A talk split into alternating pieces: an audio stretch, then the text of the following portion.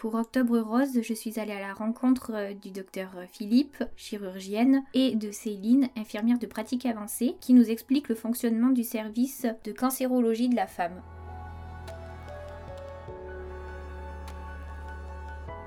Nous sommes toutes les deux euh, soignantes au centre de cancérologie de la femme.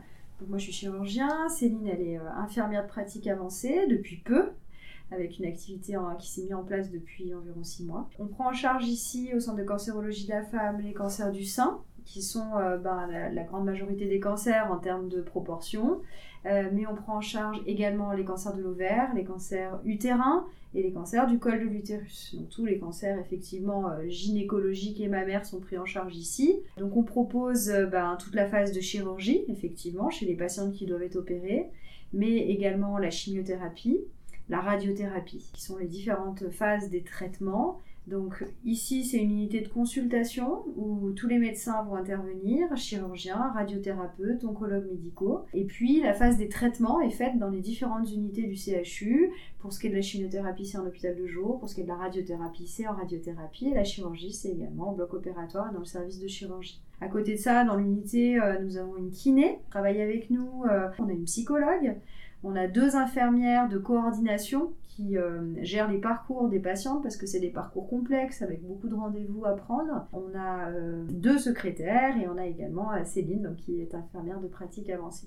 Et puis à côté de ça, on a dans notre unité plusieurs fois par semaine des réunions, donc on appelle les RCP, hein, dans lesquelles on discute de, chaque patiente et de leur parcours personnalisé, où on définit les soins, le calendrier, et on organise à quel moment est-ce qu'elles vont d'abord avoir de la chirurgie? Est-ce qu'elles vont avoir de la chimiothérapie? Que ce soit pour chaque type de cancer, tout en fonction du cas, de l'âge, de l'imagerie, du stade du cancer. Alors concernant le cancer du sein, euh, c'est un cancer bah, qui bénéficie d'un dépistage, hein. euh, le dépistage par mammographie qui est proposé à partir de l'âge de 50 ans chez les femmes, tous les deux ans, euh, et qui permet effectivement de détecter des cancers qui sont à des stades assez précoces, donc avec des prises en charge qui peuvent être moins lourdes. Avant 50 ans, euh, c'est souvent l'autopalpation, la découverte d'une masse qui fait découvrir le cancer. Euh, il n'y a pas de dépistage organisé parce que ce, dépistage n'est pas assez efficace chez les patientes jeunes. Oui, on peut avoir des cancers qui sont vus un petit peu plus tardivement.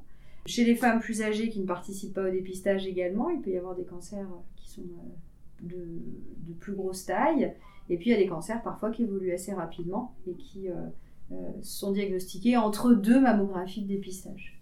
Ça, c'est pour ce qui est du cancer du sein. Pour les cancers euh, gynécologiques, en particulier le cancer ovarien, c'est un cancer qui est assez silencieux, qui donne des symptômes quand il est assez évolué. Et c'est souvent des cancers qui sont à des stades plus importants, qui nécessitent d'ailleurs de la chimiothérapie systématiquement ou quasi systématiquement pour les autres symptômes des cancers gynécologiques, qui sont le cancer du col ou le cancer de l'utérus, c'est des saignements qui souvent font porter euh, le diagnostic, des saignements gynécologiques, particulièrement chez les femmes ménopausées, ce n'est pas normal, euh, ou parfois des douleurs euh, au niveau de la sphère gynécologique, ou des douleurs digestives, ou des douleurs en urinant, c'est des choses qui ne sont pas normales et qui doivent entraîner des examens complémentaires. On a fait le choix euh, justement euh, d'avoir une consultation euh, dédiée avec les infirmières, donc d'annoncer de coordination, qui permet justement d'avoir au tout début en fait du parcours de soins un accompagnement et permet de pouvoir en fait adapter les besoins des patientes. Donc on va après relayer en fonction sur des, des, professionnels en fait qui seraient vraiment adaptés. Et en fonction effectivement on a fait une sélection de plusieurs partenaires. Moi, je suis infirmière euh, de pratique avancée. On a fait le choix, en fait, euh, prendre en charge les patientes, en fait, dès euh, la fin des traitements. Donc, pour un peu se calquer au plan cancer, donc après cancer.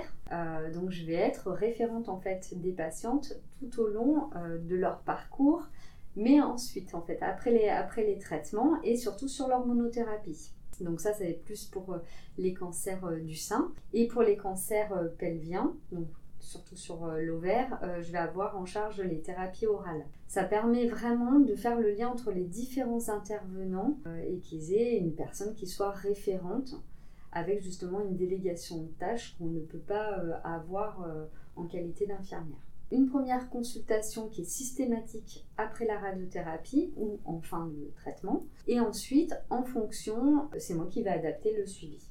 Donc j'ai des personnes en fait que je ne vais pas revoir parce qu'elles vont très bien et qu'elles n'ont pas besoin de moi. Soit par contre après il va y avoir d'autres personnes où je vais pouvoir faire tous les mois une consultation pour qu'elles aient un suivi plus rigoureux.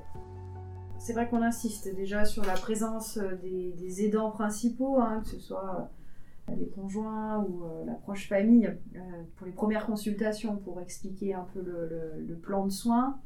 Euh, la famille elle est intégrée, enfin il y a les visites, on essaye effectivement, on aime bien quand nos patientes viennent entourées pour que tout le monde entende ce qu'on a à dire de bien comme de moins bien. Notre psychologue peut parfois voir des familles en difficulté mais c'est vrai qu'on a quand même accès, euh, notre psychologue est une ressource rare et pour l'instant elle, euh, voilà, elle, voit particulièrement les, patientes en cours de traitement et puis dans, leur suivi également. On encourage à ce que les, soit les aidants euh, soient suivis par des psychologues, soient entourés. On, a, on avait commencé à développer avant le Covid des groupes de parole pour les aidants.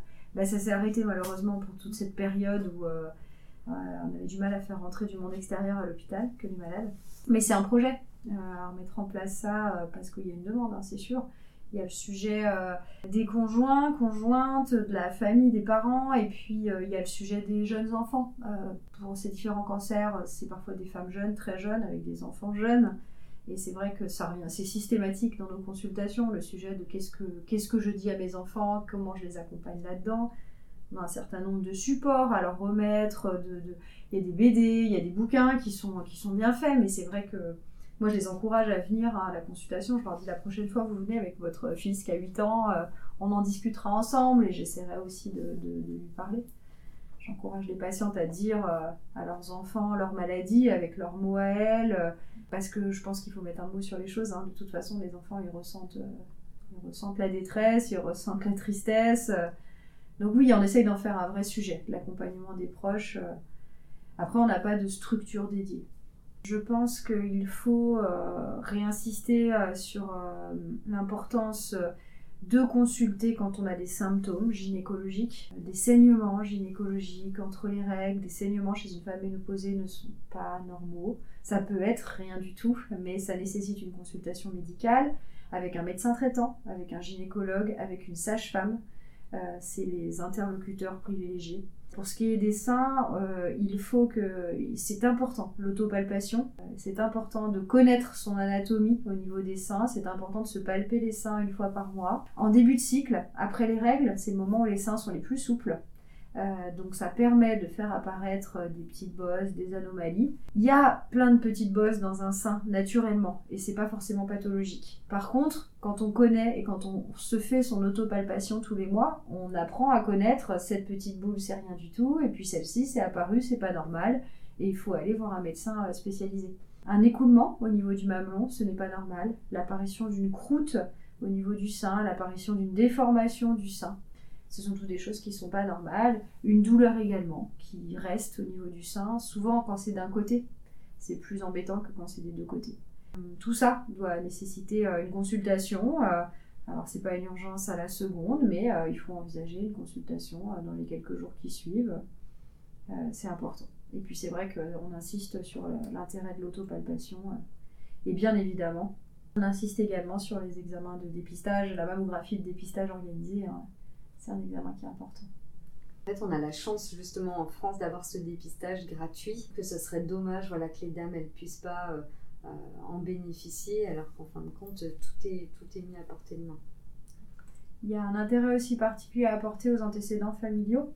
Euh, c'est vrai que dans une famille, il y a de multiples cas de cancer du sein, plusieurs cas de cancer gynécologique, de l'ovaire en particulier c'est important d'en parler au médecin traitant, que le médecin traitant il fasse un état des lieux de tous ses antécédents familiaux, au premier, au deuxième degré, parfois même au troisième degré. Et dans certains cas, euh, ça justifie d'aller euh, faire une consultation dans le service d'oncogénétique. Euh, donc c'est pareil, ils reprennent l'arbre généalogique et ils peuvent proposer un dépistage, c'est-à-dire une prise de sang, avec une analyse génétique pour montrer si peut y avoir une prédisposition à avoir un cancer. C'est rare. Dans le cancer du, sein, c'est entre 5 et 10% des cancers, donc c'est plus rare que les cancers qui qu'on dit sporadiques, qui ne sont pas liés à une mutation génétique. Par contre, c'est important de le savoir si on a cette mutation parce que ça va nécessiter un suivi, pour le coup pas à partir de l'âge de 50 ans, mais à partir de l'âge de 30 ans. On propose aux femmes des examens d'imagerie, une échographie, une mammographie, une IRM mammaire, des examens gynécologiques également. Attention, quand il y a de multiples antécédents de cancer, quand j'entends par multiples antécédents, ce n'est pas un cas de cancer chez une femme à l'âge de 80 ans, ça, ça, n'évoque rien de génétique. Par contre, plusieurs cas, et en particulier chez des femmes jeunes, il faut bien en, discuter avec le médecin traitant, ou le gynécologue, ou la sage-femme, qui pourront orienter ensuite vers le service de génétique. Nous allons avoir une journée dédiée dans le cadre d'Octobre Rose où nous allons accueillir différentes associations euh, de dépistage et aussi au niveau euh, des, associations euh, sportives. Puis tout un panel en fait de soins de support qui aident particulièrement les patientes tout au long de leur parcours de soins. Et cette année, on avait choisi aussi que ce soit ouvert à tous parce que les accompagnants, mais aussi les soignants, ont tous aussi euh, besoin euh, de prendre soin d'eux. Voilà, donc ça sera le 13 octobre de 9h à 16h sur l'hôpital Couple Enfant. Et nous aurons aussi également le 24 et le 25 octobre euh, la chance d'avoir une bulle en fait où on va pouvoir faire euh, des soins euh, à l'intérieur et on aura donc une première journée le 24 où on aura plutôt tout ce qui est massage et puis le lendemain on aura pose de vernis, massage de main.